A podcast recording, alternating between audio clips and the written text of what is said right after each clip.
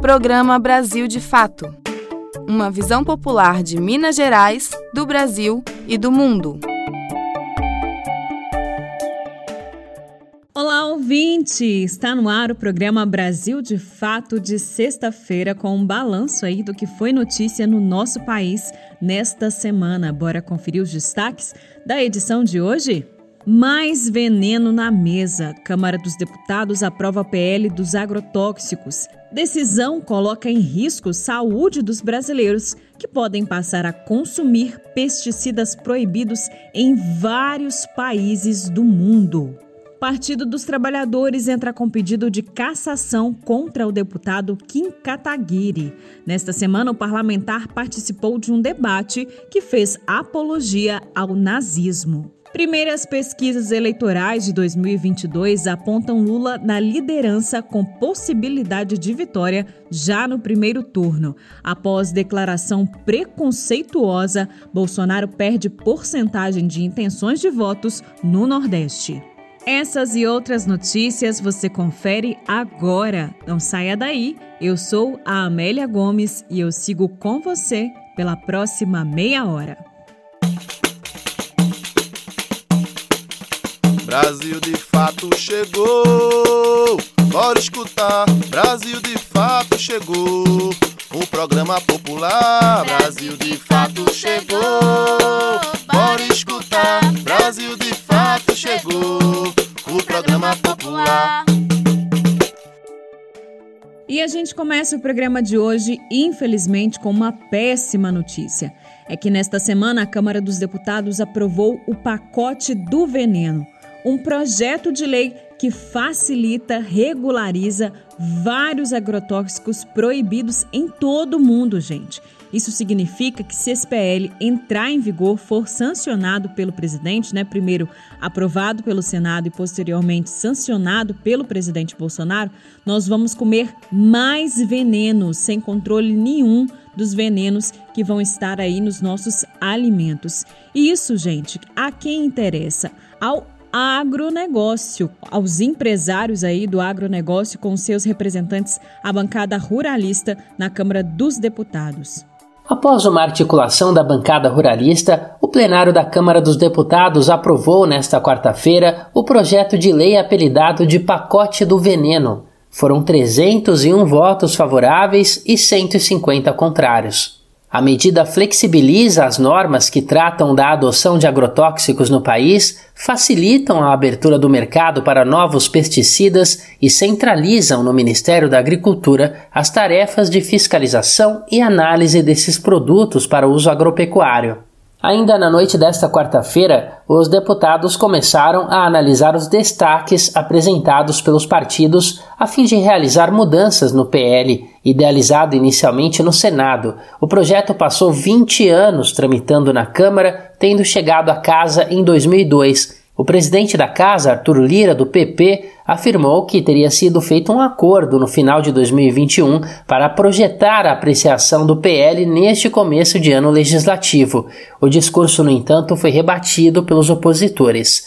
O governo Bolsonaro tem batido recordes de liberação de veneno para utilização nas lavouras. Somente no ano passado, por exemplo, houve autorização para 585 novos produtos, isso segundo dados do Ministério da Agricultura. Em 2020, foram 493, enquanto em 2019 os ruralistas obtiveram aval para 475 substâncias dessa natureza. O conteúdo do PL acirra fortemente a disputa política entre a bancada ruralista e os aliados e opositores do grupo.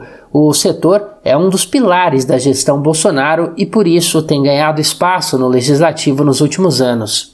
Entre outras coisas, o segmento incluiu no projeto a substituição do termo agrotóxico pelo verbete pesticida, em uma disputa simbólica de narrativa com os especialistas que pedem maior rigidez e controle do Estado na adoção dessas substâncias.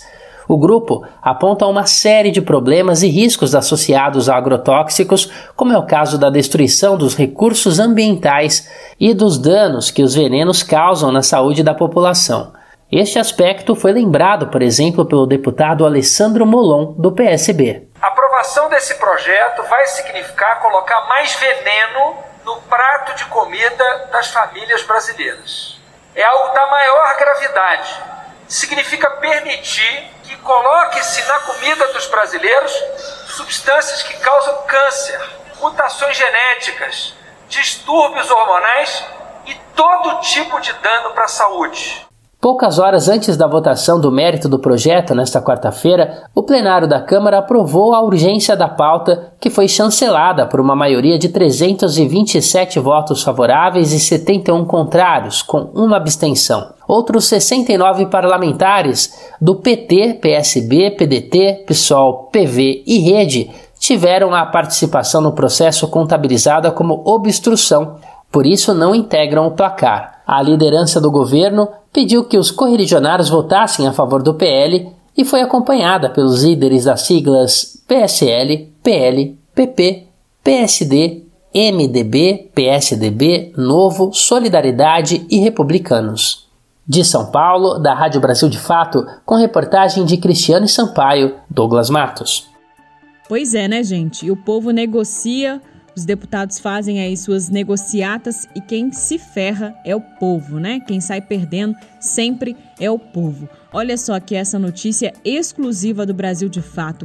O relator do pacote do veneno, né, dessa PL que a gente acabou de contar aqui, o Luiz Nishimori, recebeu 380 mil reais de 10 empresários do agronegócio para financiar a sua campanha eleitoral em 2018. O deputado federal Luiz Nishimori, do PL do Paraná, relator do chamado pacote do veneno, recebeu 380 mil reais de empresários e executivos do agronegócio na campanha que o levou à Câmara dos Deputados em 2018. O projeto de lei, chamado de Pacote do Veneno, pretende flexibilizar ainda mais o uso de agrotóxicos no país. Todas as 10 doações individuais recebidas por Nishimori na campanha eleitoral foram realizadas por figuras ligadas ao setor. A informação foi extraída pelo Brasil de Fato no Divulga Cande Contas, plataforma do Tribunal Superior Eleitoral, e cruzada pela reportagem com informações públicas. As doações ocorreram dentro da lei e foram registradas na Justiça Eleitoral. A maior delas, de 80 mil reais, foi feita por Anildo Curec, sócio da FTS Sementes e da Elaine Agropecuária. Outros cinco empresários do agro doaram 50 mil cada e quatro pagaram 25 mil reais à campanha do deputado federal. Nishimori ainda recebeu outros 2 milhões de reais da direção nacional de seu partido, PR, depois, a sigla mudou de nome para PL e passou a abrigar o presidente Jair Bolsonaro. Pacote do veneno foi aprovado na noite de quarta-feira, dia 9, após um pedido de urgência em que Nishimori é um dos signatários. Agora, a pauta vai ao Senado. O avanço da questão se soma ao cenário preocupante em que mais de 2 mil agrotóxicos já foram liberados nos últimos quatro anos, durante a gestão de Jair Bolsonaro, um recorde negativo para a saúde humana e para o meio ambiente. O projeto original foi apresentado em 2002 pelo então senador Blairo Maggi, que depois chegou a ser ministro da Agricultura do governo Michel Temer, do MDB. Em suas palavras, Nishimori diz que a lei dos agrotóxicos está ultrapassada. O projeto é apoiado pela Frente Parlamentar Agropecuária, chamada popularmente como Bancada do Agronegócio, da qual ele é um dos membros. O Brasil, de fato, enviou e-mail ao gabinete do deputado às 7h10 da noite da quarta-feira, dia 9, para verificar se o projeto de lei aprovado nesta quarta na Câmara é apoiado por seus financiadores e se ele considera que existe algum conflito de interesses por ter sido relator da matéria. A resposta indicou um número de telefone para contato com a assessoria de imprensa de Nishimori.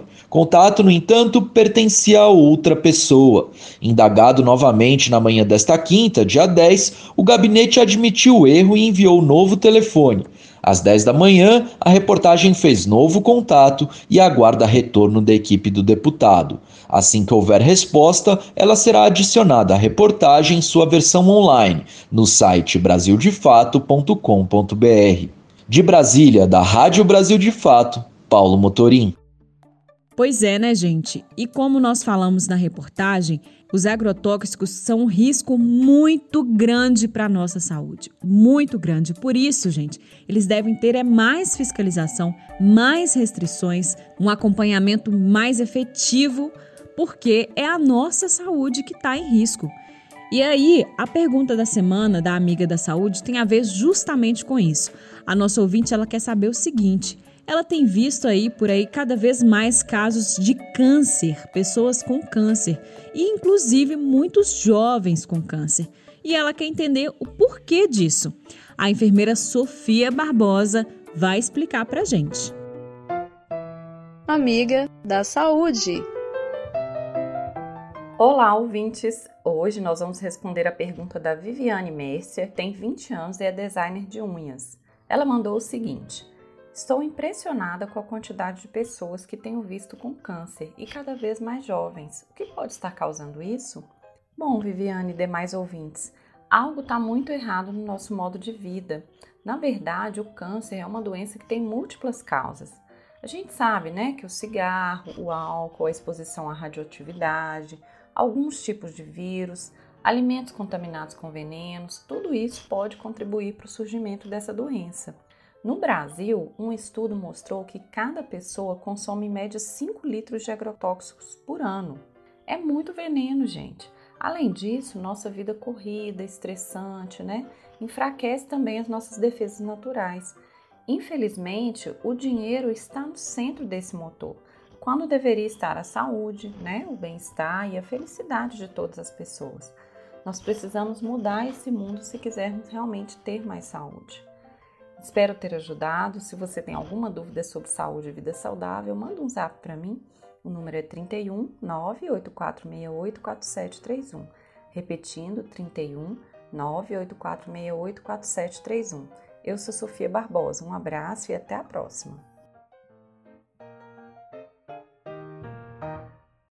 Se alimentar como um ato político e comida sem veneno o Armazém do Campo reúne as duas coisas com a agricultura familiar orgânica e agroecológica dos assentamentos da reforma agrária.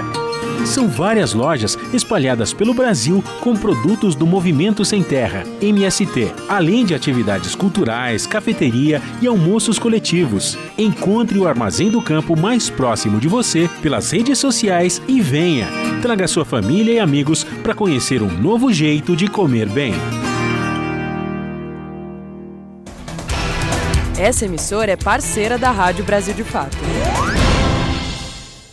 E parece que o governo de Bolsonaro quer mesmo viver é de fake news, né? Nessa semana saiu aí uma notícia de que o Bolsonaro levou água para o Nordeste. Bom, a gente sabe que isso não é bem assim, né, gente? A transposição do Rio São Francisco já estava 90% concluída em 2018. Lembrando que a obra foi iniciada no governo Lula e estava praticamente pronta antes da posse de Bolsonaro. Um dos temas mais comentados nas redes sociais na semana foi a visita do presidente Jair Bolsonaro à região Nordeste. Nesta quinta-feira, apoiadores do chefe do executivo divulgaram a hashtag Bolsonaro leva água para o Nordeste. É que no dia anterior, o presidente esteve no município de Jardim de Piranhas para simbolizar a chegada da água da transposição do São Francisco ao Rio Grande do Norte. É falso, no entanto, que Bolsonaro tenha tido um papel central nas obras de transposição do Rio São Francisco iniciada durante o governo Lula. Segundo o projeto comprova, quando o ex-capitão do Exército assumiu o poder, as obras já estavam 90% concluídas. A viagem coincide com uma pesquisa Genial Quest, divulgada nesta quarta-feira, que mostrou uma considerável queda de Bolsonaro no Nordeste. No início do ano, o presidente esperava aumentar a popularidade na região com o Auxílio Brasil, o que não ocorreu.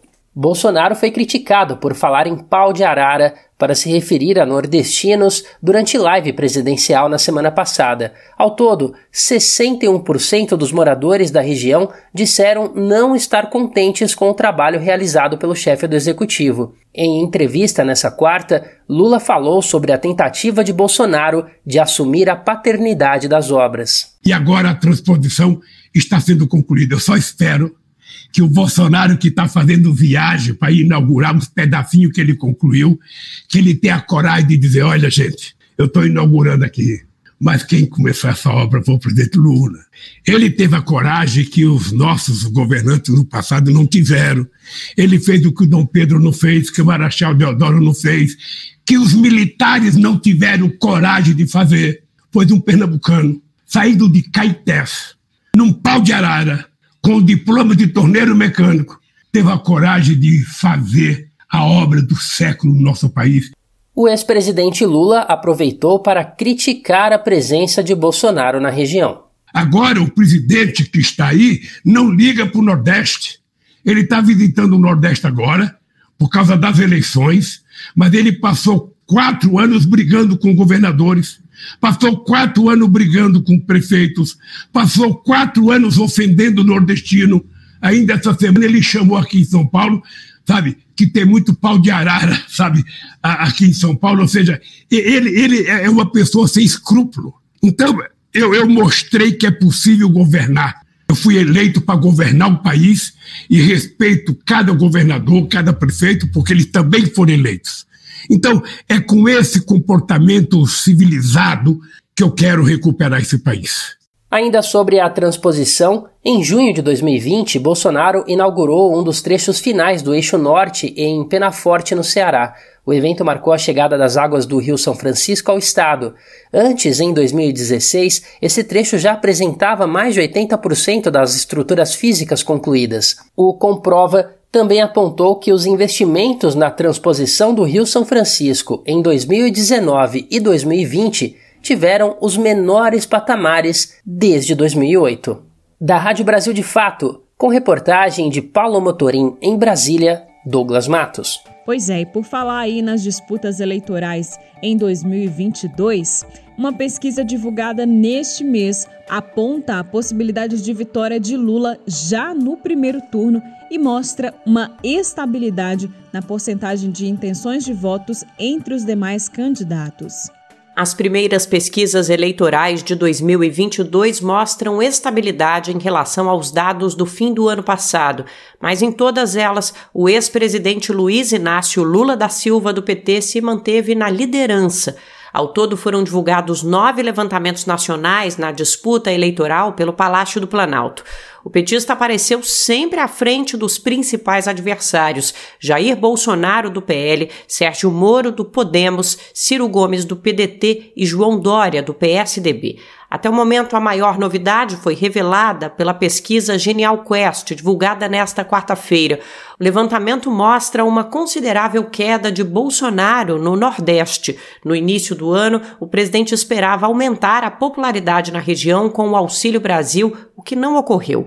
Bolsonaro foi criticado por usar o termo pau de arara ao se referir a nordestinos e nordestinas durante uma transmissão presidencial na semana passada. Ao todo, 61% das pessoas que vivem no Nordeste disseram não estar contentes com o trabalho realizado pelo chefe do executivo. De acordo com o levantamento, o avanço da avaliação negativa de Bolsonaro na região foi de 5 pontos percentuais e alcançou de novo o pior patamar. A mesma pesquisa aponta que o ex-presidente Lula tem 45% das intenções de voto, mesmo índice da pesquisa anterior do mesmo instituto, divulgada no dia 12 de janeiro. No principal cenário testado com mais candidatos, a soma de todos os adversários de Lula é de 42%, o que deixa o petista com a possibilidade de vitória no primeiro turno. Lula aparece com 45%, Jair Bolsonaro com 23%, Sérgio Moro com 7%, Ciro Gomes também 7%, João Dória 2%, André Janones do Avante 2% e Simone Tebet do MDB 1%. Rodrigo Pacheco, do PSD, e Felipe Dávila, do Novo, não pontuaram. Brancos e nulos somam 8%, enquanto os indecisos representam 5% dos entrevistados. Já no segundo cenário, Lula fica com 45%, Bolsonaro 24%, Moro 9%, Ciro 8% e Dória 3%. Além disso, o petista também aparece como vencedor em todos os cenários do segundo turno testados. Outro dado que chama a atenção aparece na pesquisa Poder Data, divulgada na última segunda-feira. No levantamento há um avanço de 9 pontos percentuais de Lula entre eleitores que declararam ter votado em Bolsonaro no segundo turno das eleições de 2018. Se as eleições de 2022 fossem hoje, um em cada cinco eleitor do atual presidente votaria no pré-candidato do PT. Ainda segundo a mesma pesquisa, Moro herdaria 10% dos eleitores bolsonaristas que se dizem arrependidos. O Brasil de fato levantou todas as outras pesquisas eleitorais nacionais registradas na Justiça Eleitoral até a publicação desta reportagem. Em todas elas, Lula aparece na liderança. Da Rádio Brasil de Fato, com reportagem de Paulo Motorim em Brasília, Nara Lacerda. Você está ouvindo o programa Brasil de Fato. Uma visão popular de Minas Gerais, do Brasil e do mundo.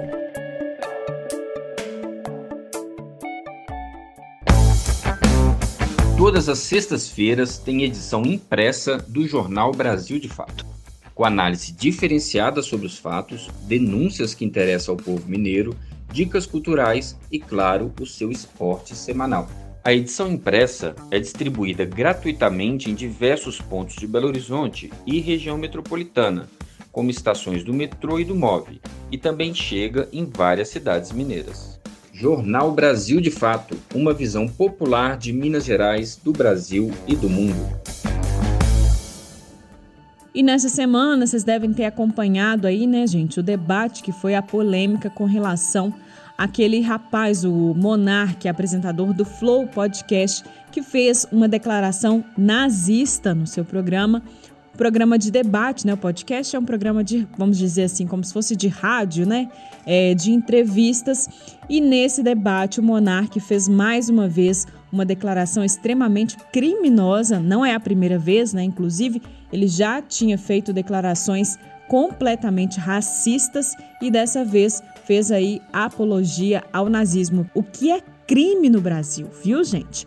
Bom, é, mas o monarca não foi o único que participou desse debate, não, viu? O deputado Kim Kataguiri e a deputada Tabata Amaral também estavam no programa. E com relação a essa participação, gente, a bancada do PT vai entrar com uma representação no Conselho de Ética da Câmara dos Deputados contra Kim Kataguiri. O PT vai pedir a cassação por quebra de decoro parlamentar após uma fala relacionada ao nazismo. Entenda na reportagem. Parlamentares do PT na Câmara estão pedindo a cassação do deputado federal Kim Kataguiri, do DEM, por quebra de decoro parlamentar. A bancada do partido vai entrar com uma representação no Conselho de Ética da Casa. Kataguiri afirmou durante a participação no Flow Podcast que a Alemanha errou ao criminalizar o nazismo depois da Segunda Guerra Mundial. Na mesma discussão, o apresentador Bruno Ayub, conhecido como Monarque, afirmou que deveria existir um partido nazista reconhecido pela lei. Depois do programa, ele foi afastado do podcast. Kim Kataguiri também será investigado pela assessoria criminal da Procuradoria-Geral da República para apurar a prática de eventual crime de apologia ao nazismo. O parlamentar, por sua vez, criticou Augusto Aras. Ele disse que o procurador-geral faz vista grossa para crimes que realmente aconteceram, como os cometidos pelo presidente Jair Bolsonaro. O deputado do DEM afirmou, por outro lado, que vai colaborar com as investigações da PGR. Nesta quarta-feira, a hashtag Renuncia Kim Kataguiri esteve entre os assuntos mais comentados do Twitter. De São Paulo, da Rádio Brasil de Fato, com reportagem de Caroline Oliveira, Lucas Weber. Pois é, né, gente? Não é de hoje que a gente vê atuais e antigos apoiadores de Jair Bolsonaro fazendo aí apologia ao nazismo, dando várias declarações criminosas, violentas, preconceituosas, né? Completamente contrário àquilo ao que prega os cristãos. Inclusive, a própria figura do Bolsonaro, né, gente, já fez por diversas vezes declarações que em nada têm a ver com quem prega aí o cristianismo pelo Brasil.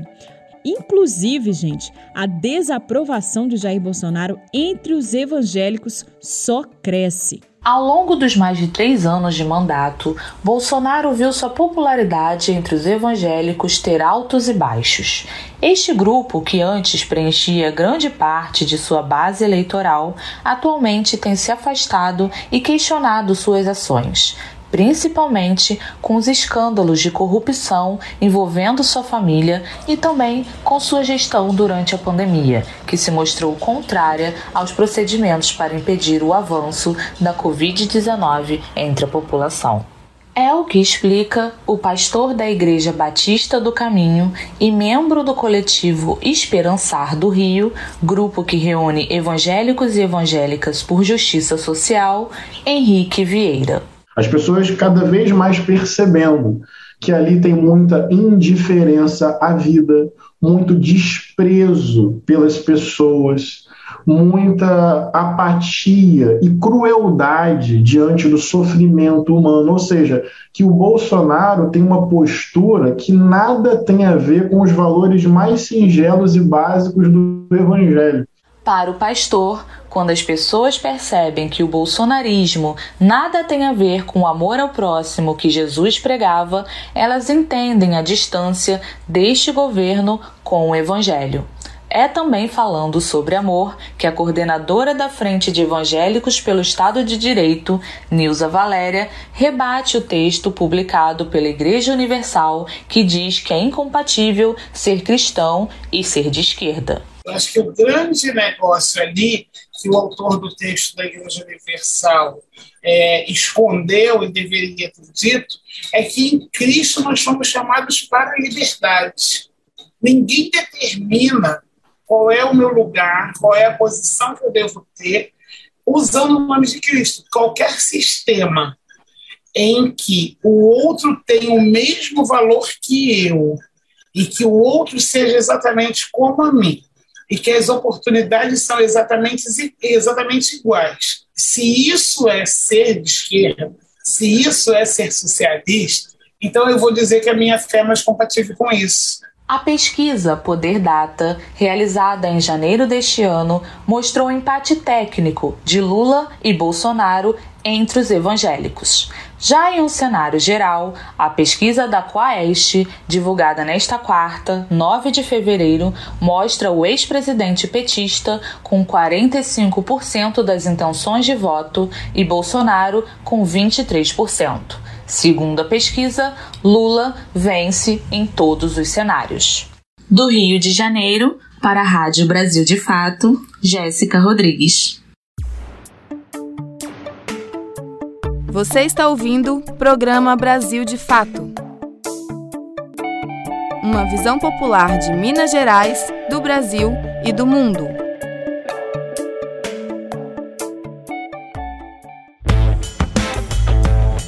Você perdeu o horário do nosso jornal e não conseguiu ouvir no rádio? Não tem problema, é só baixar um aplicativo de podcast no seu celular, como o Spotify ou o Anchor, e ouvir o nosso programa a qualquer momento. Em qualquer agregador ou plataforma de podcast, basta digitar Programa Brasil de Fato MG. Ouça, se inscreva e compartilhe. Bom, e a gente fica por aqui. O programa de hoje teve a apresentação, roteiro e trabalhos técnicos de Amélia Gomes. A produção é da equipe de jornalismo do Brasil de Fato. Nós voltamos ao ar na quarta-feira, às 5 e meia da tarde, com novidades para você, hein? Ficou curioso? Ficou curiosa? Então acompanhe a gente na quarta-feira, dia 16 de fevereiro, às 5 e meia da tarde, na Rádio Autêntica Favela FM ou nas plataformas de podcast. Estou esperando por você, viu? Um forte abraço, um ótimo final de semana e até lá! Você ouviu o programa Brasil de Fato Minas Gerais. Siga sintonizado com a gente, basta digitar Brasil de Fato MG em qualquer plataforma de podcast. Acompanhe mais notícias no site brasildefatomg.com.br.